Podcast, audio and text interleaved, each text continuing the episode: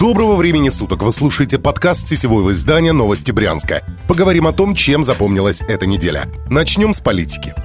На минувшей неделе в регионе наконец-то разгорелись выборные страсти, а то как-то тихо было. Главный брянский СССР Сергей Курденко внимательно изучил, как была проведена конференция конкурентов из Родины и нашел нестыковки с законом.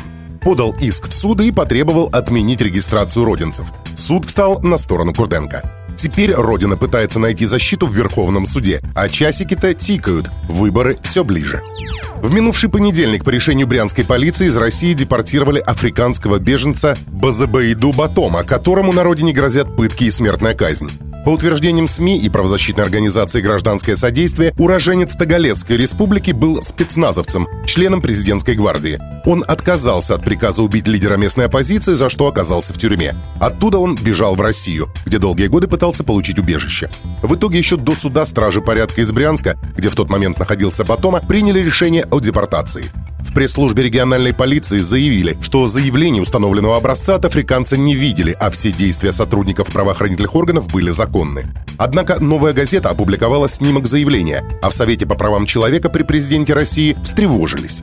Правозащитники лично попросили министра внутренних дел страны Владимира Колокольцева проверить, законно ли действовали брянские полицейские. Жители Володарского района Брянска на несколько мгновений вспомнили зиму. Во вторник вечером на город обрушился град. На несколько минут Володарка оказалась под слоем снега и льда. Горожане фотографировали зимние пейзажи с зеленым антуражем, затем публиковали снимки и видео в интернете. Первый канал в новостном сюжете рассказал о прошедшем в Брянске граде. В то же время на другие районы обрушился сильный дождь. Набережная снова оказалась затоплена. На этом пока все. Читайте нас на сайте newsbryansk.ru. Вы слушали подкаст новостей Брянска. Будем жить, будут новости.